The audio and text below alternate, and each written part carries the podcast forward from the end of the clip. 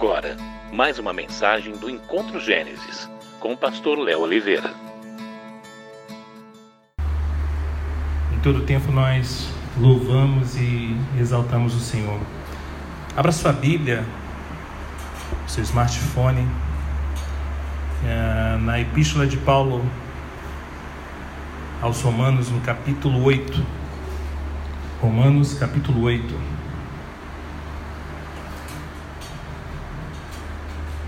Vamos ler todo esse capítulo. Romanos capítulo 8 diz assim: Portanto, agora já não há condenação para os que estão em Cristo Jesus, porque por meio de Cristo Jesus, a lei do Espírito de vida me libertou da lei, do pecado e da morte. Que aquilo que a lei for incapaz de fazer, por estar enfraquecida pela carne, Deus o fez enviando seu próprio Filho à semelhança do homem pecador, como oferta pelo pecado, e assim condenou o pecado na carne, a fim de que as justas exigências da lei fossem plenamente satisfeitas em nós, que não vivemos segundo a carne, mas segundo o Espírito. Quem vive segundo a carne tem a mente voltada para o que a carne deseja, mas quem, de acordo com o Espírito, tem a mente voltada para o que o espírito deseja. A mentalidade da carne é morte, mas a mentalidade do espírito é vida e paz. A mentalidade da carne é inimiga de Deus porque não se submete à lei de Deus, nem pode fazê-lo. Quem é dominado pela carne não pode agradar a Deus. Entretanto, vocês não estão sob o domínio da carne, mas do espírito. Se de fato o espírito de Deus habita em vocês. E se alguém não tem o espírito de Cristo, não pertence a Cristo. Mas se Cristo está em vocês, o corpo está morto por causa do pecado, mas o espírito está vivo por causa da justiça. E se o espírito daquele que ressuscitou Jesus dentre os mortos habita em vocês, aquele que ressuscitou a Cristo dentre os mortos também dará vida aos seus corpos mortais por meio do seu espírito que habita em vocês. Portanto, irmãos, estamos em dívida, não para com a carne, para vivermos sujeitos a ela. Pois se vocês viverem de acordo com a carne, morrerão. Mas se pelo Espírito fizerem morrer os atos do corpo, viverão. Porque todos os que são guiados pelo Espírito de Deus são filhos de Deus. Pois vocês não receberam um espírito que os escravize para novamente temer, mas receberam um espírito que os adota como filhos, por meio do qual clamamos: Abba, Pai. O próprio Espírito testemunha ao nosso espírito que somos filhos de Deus. Se somos filhos, então somos herdeiros, herdeiros de Deus e co-herdeiros com Cristo. Se de fato participamos dos seus sofrimentos, para que também participemos da sua glória. Considero que os nossos sofrimentos atuais não podem ser comparados com a glória que em nós será revelada. A natureza criada aguarda com grande expectativa que os filhos de Deus sejam revelados, pois ela foi submetida à futilidade, não pela sua própria escolha, mas por causa da vontade daquele que a sujeitou, na esperança de que a própria natureza criada será libertada da escravidão, da decadência em que se encontra para a gloriosa liberdade dos filhos de Deus. Sabemos que toda a natureza criada geme até agora como em dores de parto. E não só isso, mas nós mesmos que temos os primeiros frutos do Espírito, gememos interiormente, esperando ansiosamente nossa adoção como filhos, a redenção do nosso corpo. Pois nessa esperança fomos salvos, mas esperança que se ver não é esperança. Quem espera por aquilo que está vendo? Mas se esperamos o que ainda não vemos, aguardamo-lo pacientemente. Da mesma forma, o Espírito nos ajuda em nossa fraqueza, pois não sabemos como orar, mas o próprio Espírito intercede por nós com gemidos inexprimíveis. E aquele que sonda os corações conhece a intenção do Espírito, porque o Espírito intercede pelos santos de acordo com a vontade de Deus. Sabemos que Deus age em todas as coisas para o bem daqueles que o amam, dos que foram chamados de acordo com seu propósito. Pois aqueles que de antemão conheceu, também os predestinou para serem conformes à imagem de seu filho, a fim de que ele seja o primogênito entre muitos irmãos. E aos que predestinou também chamou, aos que chamou também justificou, aos que justificou também glorificou. Que diremos, pois, diante dessas coisas? Se Deus é por nós, quem será contra nós? Aquele que não poupou a seu próprio filho, mas o entregou por todos nós, como não nos dará juntamente com ele e de graça todas as coisas? Quem fará alguma acusação contra os escolhidos de Deus? É Deus quem os justifica. Quem os condenará? Foi Cristo Jesus que morreu, e mais, que ressuscitou e está à direita de Deus e também intercede por nós. Quem nos separará do amor de Cristo? Será tribulação, ou angústia, ou perseguição, ou fome, ou nudez, ou perigo, ou espada? Como está escrito: Por amor de ti enfrentamos a morte todos os dias, somos considerados como ovelhas destinadas ao matadouro. Mas em todas essas coisas somos mais que vencedores, por meio daquele que nos amou. Pois estou convencido de que nem morte, nem vida, nem anjos, nem demônios, nem o presente, nem o futuro, nem quaisquer poderes, nem altura, nem profundidade, nem qualquer outra coisa na criação será capaz de nos separar do amor de Deus que está em Cristo Jesus, nosso Senhor. Glória a Deus. No dia 6 de janeiro de 1941, o presidente americano Franklin Roosevelt, ele falou ao Congresso dos Estados Unidos sobre a situação da guerra na Europa. E muitas de suas palavras naqueles dia, naquele dia uh, foram esquecidas. Mas no encerramento do, do seu discurso, Roosevelt disse que ansiava por um mundo alicerçado em quatro liberdades humanas essenciais ele especificou como liberdade de expressão, liberdade de culto, liberdade da miséria e liberdade do medo. Essas palavras, irmãos, continuam vivas na memória de muitos, mesmo que esses ideais ainda não tenham se concretizado em todas as partes do mundo. E fazendo um paralelo com esse discurso de Roosevelt, uh, Romanos 8 é a declaração de liberdade de nós cristãos. E nesse capítulo, Paulo ele declara as quatro, quatro liberdades espirituais que desfrutamos em decorrência de nossa união com Cristo. E quando estudamos esse capítulo, vamos observar a ênfase sobre o Espírito Santo, mencionado 13 vezes. Vocês se recordam do clássico da literatura cristã, 2 Coríntios, capítulo 3, verso 17? diz assim: Ora, o Senhor é o Espírito, e onde está o Espírito do Senhor, aí a liberdade. Nessa tarde, início de noite, gente bonita de Deus, vamos observar essas quatro liberdades espirituais que desfrutamos de nossa união com Cristo. E essa primeira condição de liberdade em Cristo que eu quero nessa tarde, noite compartilhar com vocês é liberdade do julgamento, nenhuma condenação. Quando lemos os versos 1 ao 4, nós observamos muito bem isso.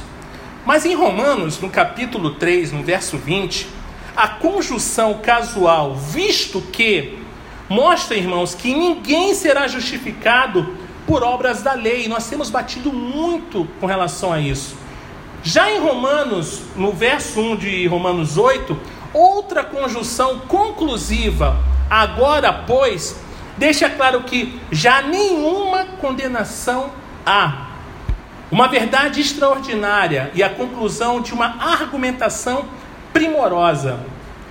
E a base para essa certeza maravilhosa, irmãos, é a expressão em Cristo. Em Adão fomos condenados, mas em Cristo não há condenação alguma. O verso não diz nenhum erro, nenhum fracasso e nem mesmo nenhum pecado. Os cristãos caem, os cristãos cometem erros, os cristãos pecam. Abraão mentiu sobre sua esposa. Davi ele cometeu adultério. Pedro ele tentou matar um homem com a sua espada. E por certo esses homens sofreram as consequências de seus pecados, mas não sofreram a condenação. A lei, ela não tem direito algum sobre nós. Fomos libertos da lei do pecado e da morte. Temos vida no Espírito. Em Cristo, irmãos, passamos para uma esfera de existência completamente distinta. E Paulo descreve a lei do pecado e da morte em Romanos 7, do capítulo 7, do versículo 7 ao 25. E a lei do espírito da vida, conforme acabamos de ler em Romanos 8. A lei não tem mais jurisdição sobre nós. Estamos mortos para a lei, Romanos 7, 4. E livres da lei, conforme o verso 2 de Romanos 8. A lei, irmãos, não pode nos condenar. E isso porque Cristo, ele já sofreu essa condenação por nós lá na cruz. A lei não pode salvar, mas apenas condenar. Mas Deus, ele enviou seu filho para nos salvar e fazer aquilo que a lei não era capaz de fazer. Jesus não veio como um anjo, mas sim como um homem. Não veio em carne pecaminosa, pois nesse caso teria sido um pecador. Antes, ele veio em semelhança da carne pecaminosa, como um homem, e carregou nossos pecados em seu corpo na cruz. A lei, ela determina que não se pode ser julgado duas vezes pelo mesmo crime. Uma vez que Jesus sofreu o castigo pelos nossos pecados, e uma vez que estamos em Cristo, Deus não nos condenará. A lei, portanto, não pode nos controlar. O cristão, nós cristãos, temos uma vida justa, não pelo poder da lei, mas pelo poder do Espírito Santo. A lei não pode, não tem poder de produzir santidade. Pode apenas revelar e condenar um pecado.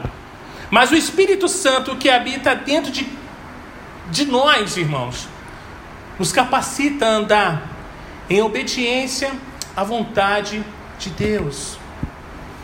A justiça que Deus exige em Sua lei é cumprida pelo poder do Espírito no Espírito Santo temos vida e liberdade, conforme o verso 2. E o preceito da lei se cumpre em nós, conforme o verso 4.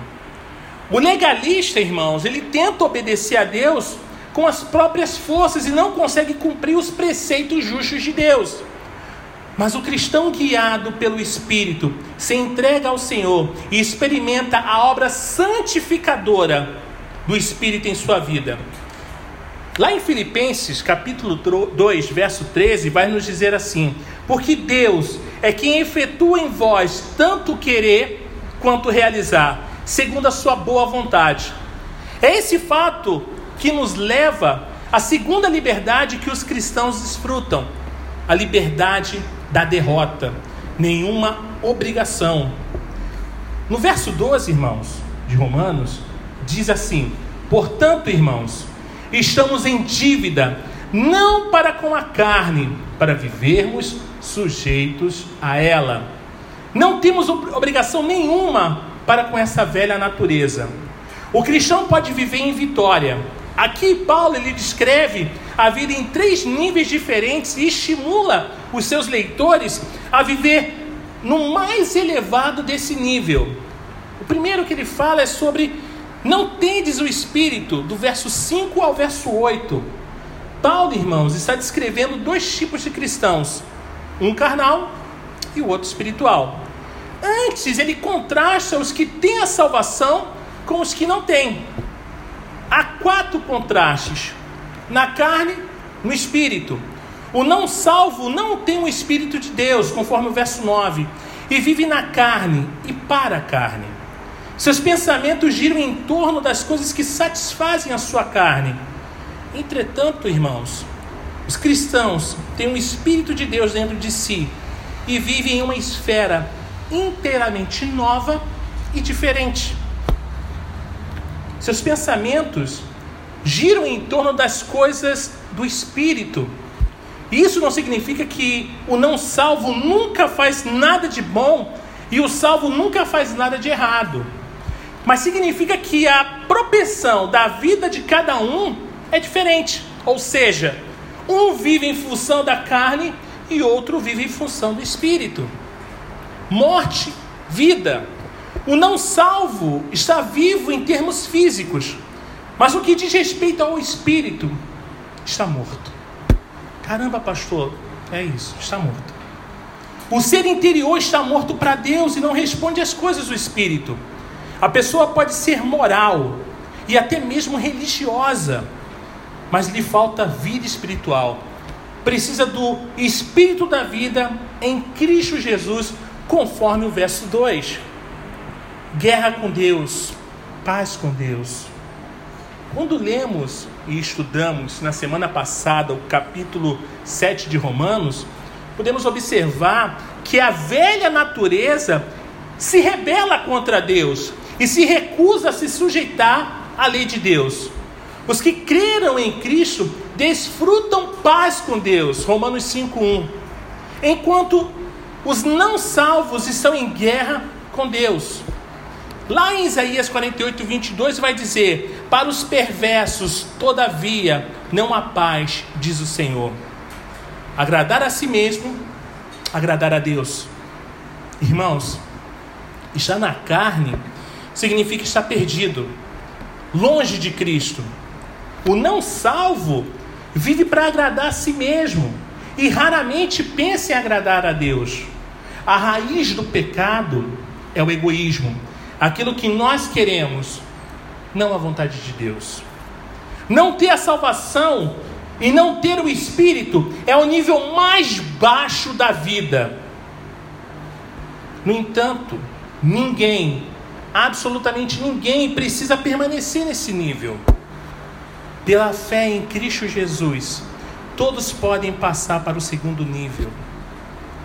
Tendes o Espírito.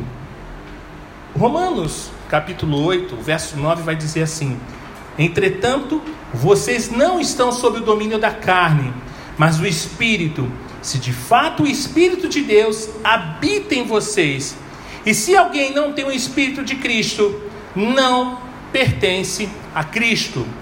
A prova da conversão é a presença do Espírito Santo dentro de nós, testemunhando que somos filhos de Deus.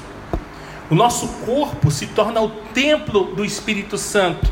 É o que fala 1 Coríntios 6, do verso 19 ao 20.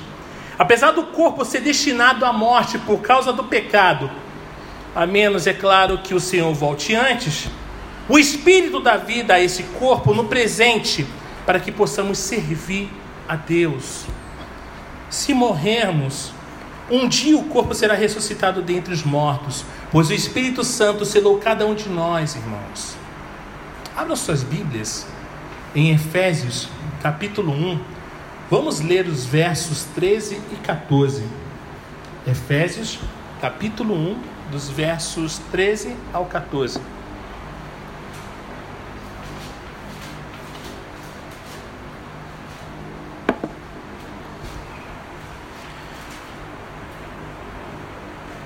Efésios capítulo 1, verso 3 ao 14 diz assim: Nele, quando vocês ouviram e creram na palavra da verdade, o evangelho que os salvou, vocês foram selados com o Espírito Santo da promessa, que é a garantia da nossa herança até a redenção daqueles que pertencem a Deus, para o louvor da sua glória. Que diferença enorme para nosso corpo ter o Espírito Santo habitando em nós, irmãos. Vamos experimentar nova vida e até nossa capacidade física adquire uma nova dimensão. O evangelista Moody, ele descreve uma experiência que ele obteve na sua conversão. Ele diz que ele estava passando, estava em um novo mundo. Na manhã seguinte, o brilho do sol era mais intenso o canto dos pássaros mais doce, as árvores agitavam seus galhos de tanta alegria e toda a natureza estava em paz. Irmãos, a vida em Cristo é uma vida abundante. Mas existe, porém, um terceiro nível de experiência para o qual os outros dois são apenas uma preparação. Sois do Espírito. Não basta ter o Espírito. É preciso entender o Espírito, irmãos. Só então ele compartilhará conosco a vida abundante a nosso dispor em Cristo. Não devemos coisa alguma à carne, pois a carne só causou problemas em nossa vida. Temos obrigação com o Espírito Santo, pois foi Ele que nos convenceu de nosso pecado, revelou Cristo a nós e nos concedeu a vida eterna. Quando cremos em Cristo, essas coisas acontecem, irmãos.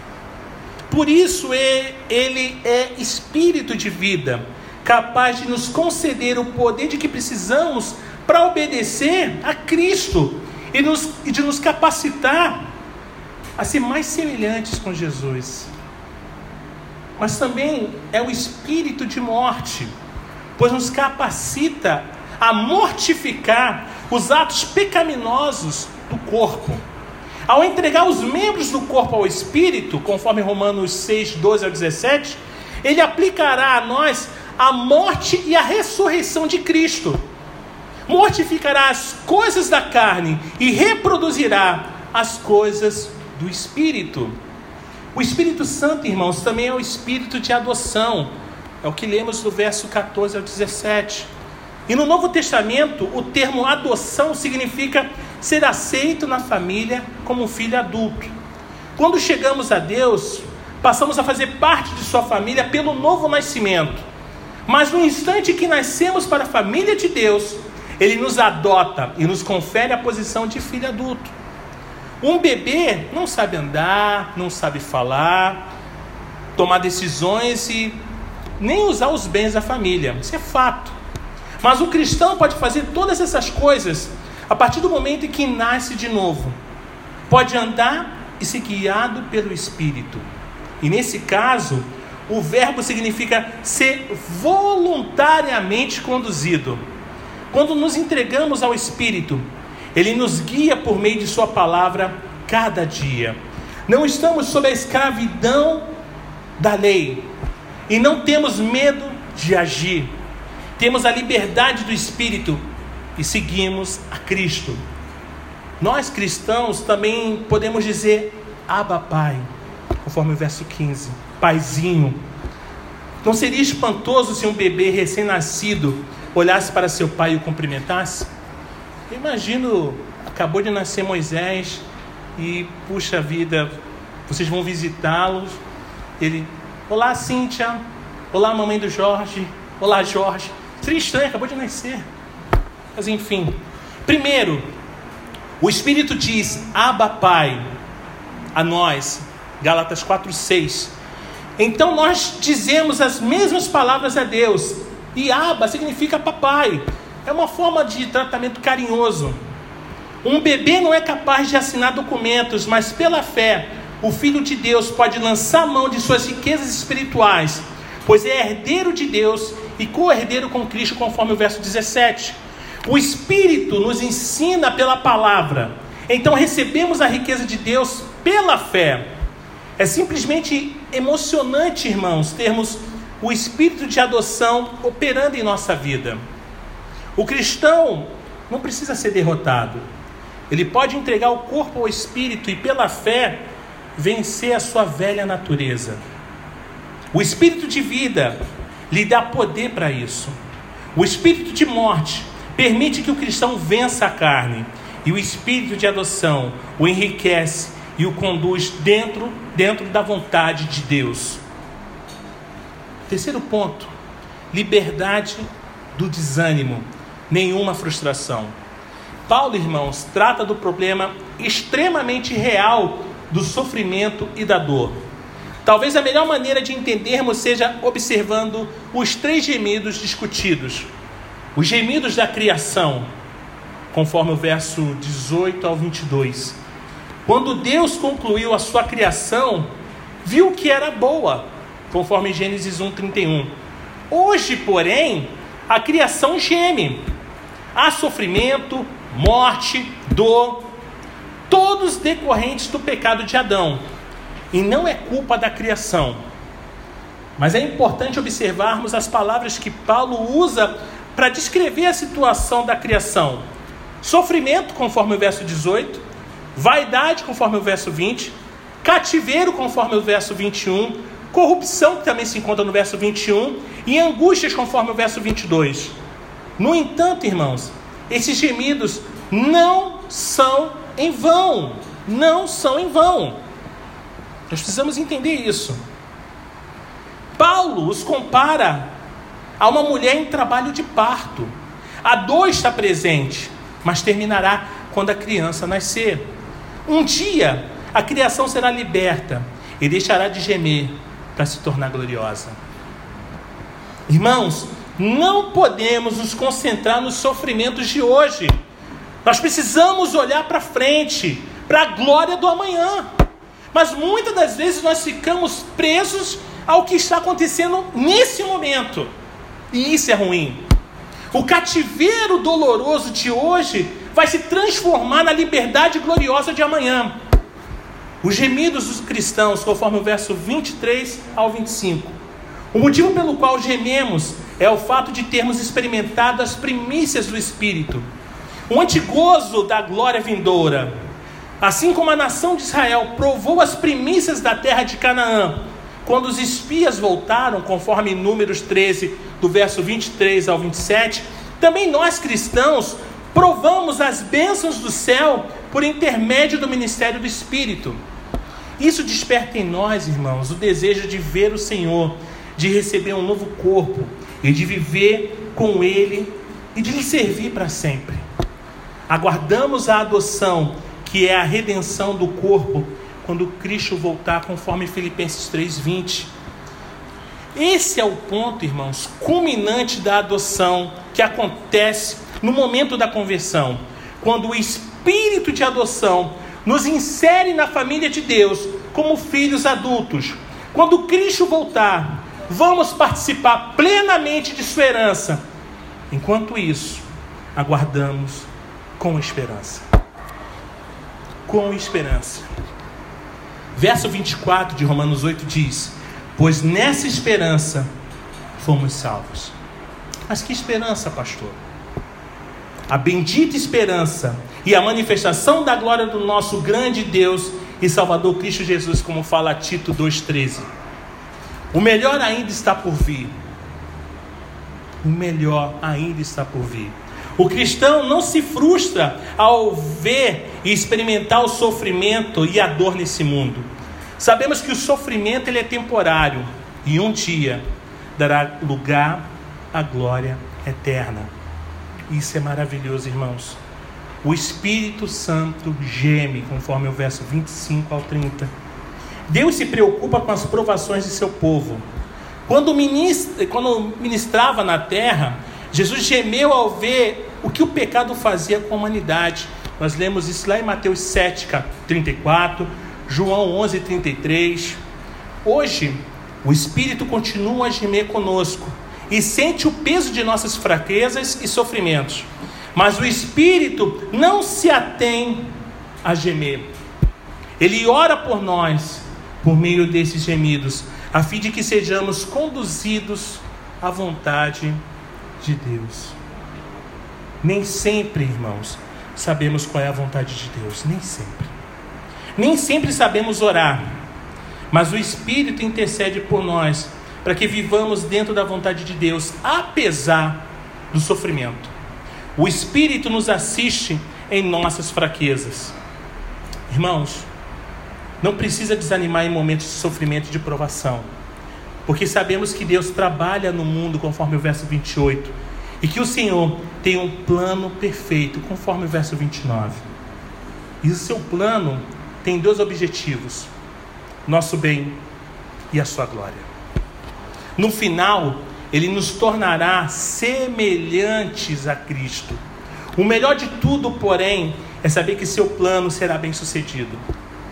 Esse plano, gente bonita de Deus, gente fofinha de Deus, começou na eternidade, quando Deus nos escolheu em Cristo, conforme Efésios 1, do verso 4 ao 5.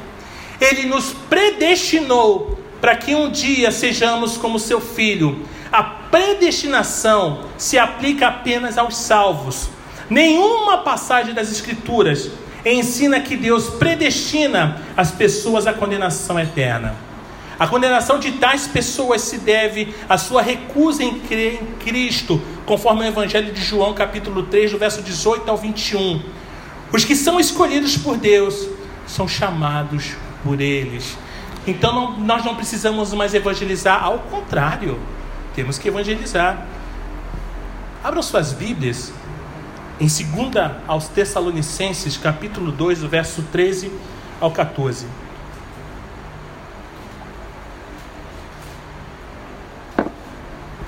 Segundo aos Tessalonicenses, capítulo 2, versos 13 ao 14.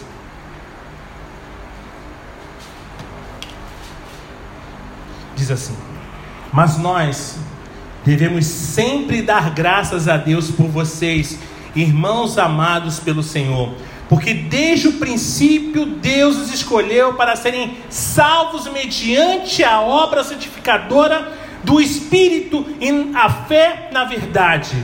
Ele os chamou para isso por meio de nosso Evangelho, a fim de tomarem posse da glória de nosso Senhor Jesus Cristo. Aleluia. Irmãos, quando respondemos ao chamado de Deus, Ele os justifica e também os glorifica.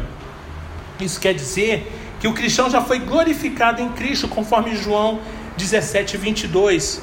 A revelação de Sua glória aguarda a vinda do Senhor, versos 21 ao 23. Daí eu pergunto uma coisa aos irmãos: como é possível nos sentirmos desanimados ou frustrados quando já participamos da glória de Deus? Talvez essa semana tenha sido uma semana de muitos conflitos e desânimos. E aí eu faço esse confronto a cada um dos irmãos. Nosso sofrimento de hoje é apenas uma garantia de que receberemos muito mais glória quando Cristo voltar. Quarto e último ponto: liberdade do medo, nenhuma separação. Do verso 31 ao verso 39. Não há nenhuma condenação, pois compartilhamos da retidão de Deus e a lei não pode nos condenar não há nenhuma obrigação, porque temos o Espírito de Deus que nos capacita a vencer a carne e a viver para Deus, irmãos. Não há frustração alguma, porque compartilhamos da glória de Deus, a bendita esperança da volta de Cristo. Não há qualquer separação, pois experimentamos o amor de Deus. Verso 35 diz: Quem nos separará do amor de Cristo? Quem? Quem vai nos separar? A ênfase desse último ponto é sobre a segurança do cristão, é sobre o airbag do cristão. Não precisamos temer o passado, o presente e o futuro, pois estamos seguros no amor de Cristo. Paulo ofereceu cinco argumentos para provar que o cristão não pode ser separado de seu Senhor. Verso 31. Que diremos, pois, diante dessas coisas? Se Deus é por nós, quem será contra nós? Deus é por nós, irmãos. O Pai é por nós e provou esse fato entregando o seu Filho. O Filho é por nós e o Espírito também. Deus faz todas as coisas cooperarem para o nosso bem. Todas as coisas. Todas as coisas cooperarem não é uma ou duas, é todas. Talvez você comece a ver os problemas com outro, uma outra perspectiva. Todas as coisas. Deus é por nós em Sua pessoa e em Sua providência. Muitas vezes, irmãos, lamentamos como Jacó. Todas essas coisas me sobrevêm, Gênesis 42, 36. Quando na verdade tudo está trabalhando em nosso favor. E a conclusão é muito óbvia. Se Deus é por nós, quem será contra nós? Nós cristãos precisamos começar cada dia ciente de que Deus é por Ele. Não há nada a temer, pois o Pai amoroso deseja apenas o que é melhor para seus filhos, mesmo quando precisamos passar por provações para receber o que Ele tem de melhor a oferecer. Em Jeremias 29, 11, outro clássico da literatura cristã, diz: Eu é que sei que pensamentos tenho a vosso respeito, diz o Senhor, pensamentos de paz e não de mal, para vos dar o fim que desejais. Verso 32. Aquele que não poupou a seu próprio filho, mas o entregou por todos nós, como não nos dará juntamente com ele e de graça todas as coisas? Cristo morreu por nós, irmãos.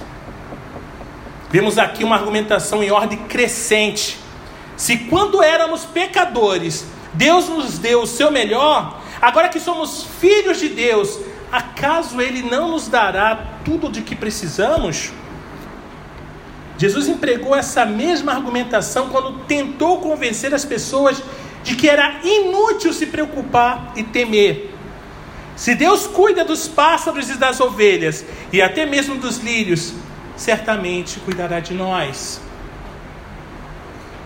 Sejamos honestos, somos homens, somos mulheres, vivemos num corpo corruptível, temos preocupações.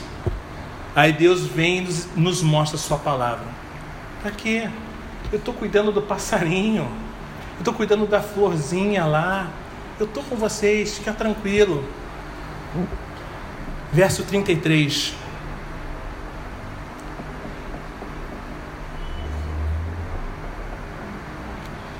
Quem fará alguma acusação contra os escolhidos de Deus? É Deus quem os justifica.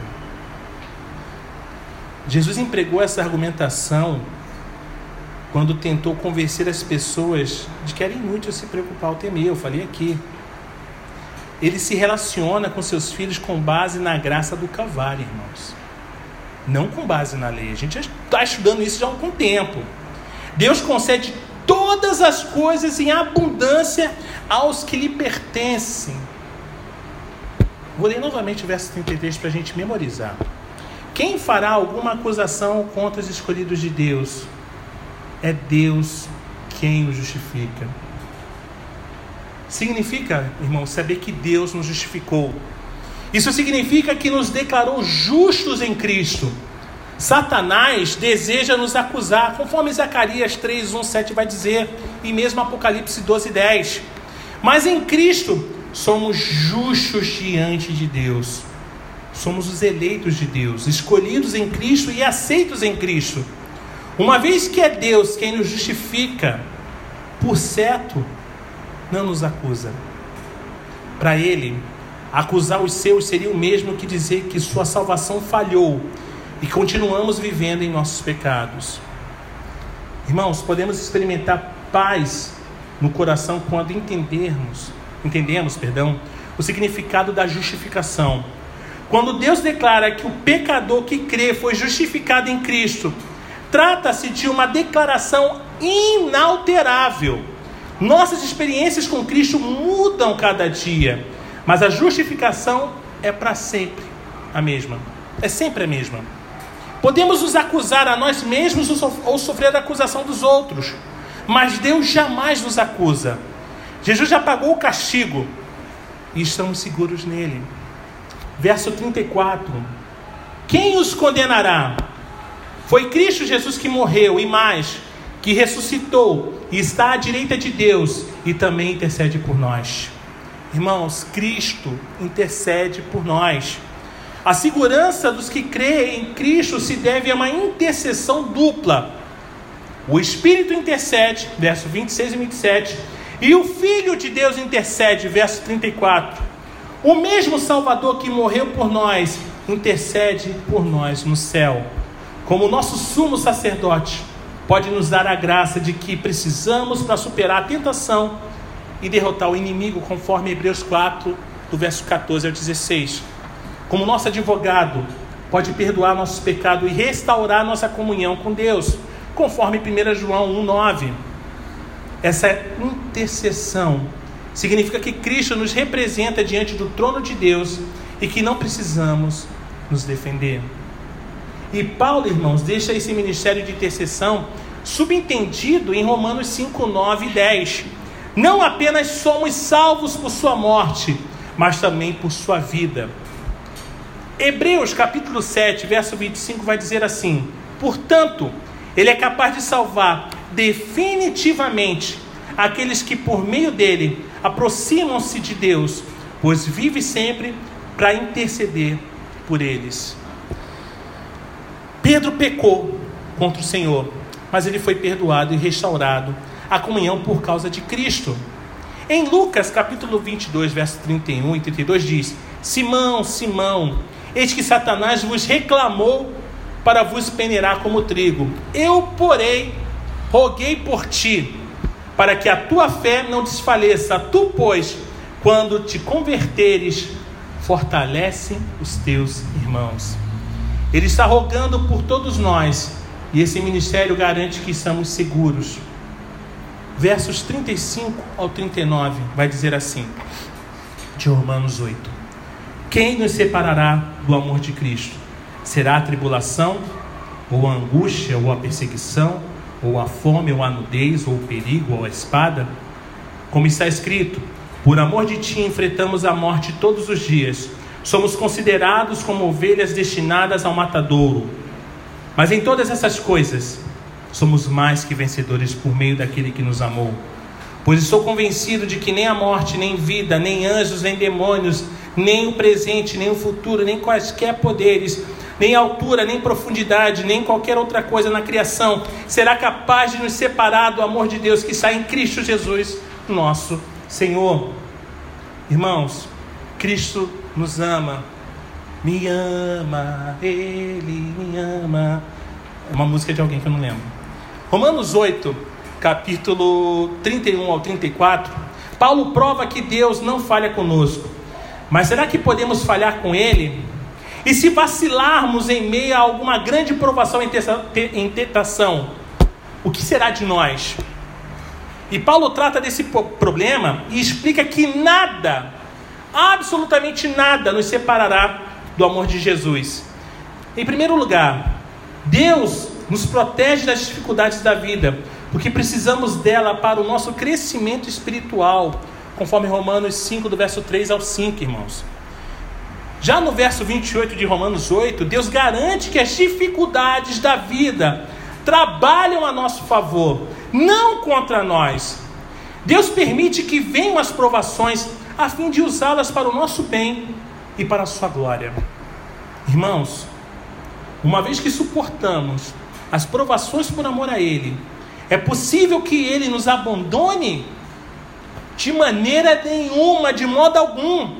Antes, quando passamos pelas dificuldades da vida, Ele está mais próximo de nós. E além disso, Ele nos dá o poder da conquista, de conquista de vitória. Somos mais que vencedores, literalmente somos super poderosos, super vencedores, por meio de Jesus Cristo. Mas entenda e não confunda, não é por você, é por Cristo. Ele nos dá a vitória sobre vitória. Não precisamos temer a vida, nem a morte, nem as coisas do presente, tão poucas do futuro, pois Cristo nos ama e deseja nos dar vitória. Não se trata de uma promessa condicional. Se fizermos isso, Deus fará aquilo. Não. Essa garantia em Cristo é um fato comprovado e nos apropriamos dele porque estamos em Cristo. Nada pode nos separar de seu amor. Podemos crer nessa verdade e nos regozijar.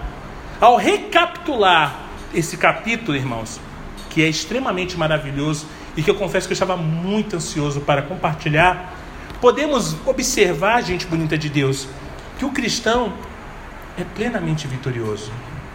Estamos livres do julgamento, porque Cristo morreu por nós e temos sua justiça. Estamos livres da derrota, porque Cristo vive em nós por seu Espírito e participamos de sua vida.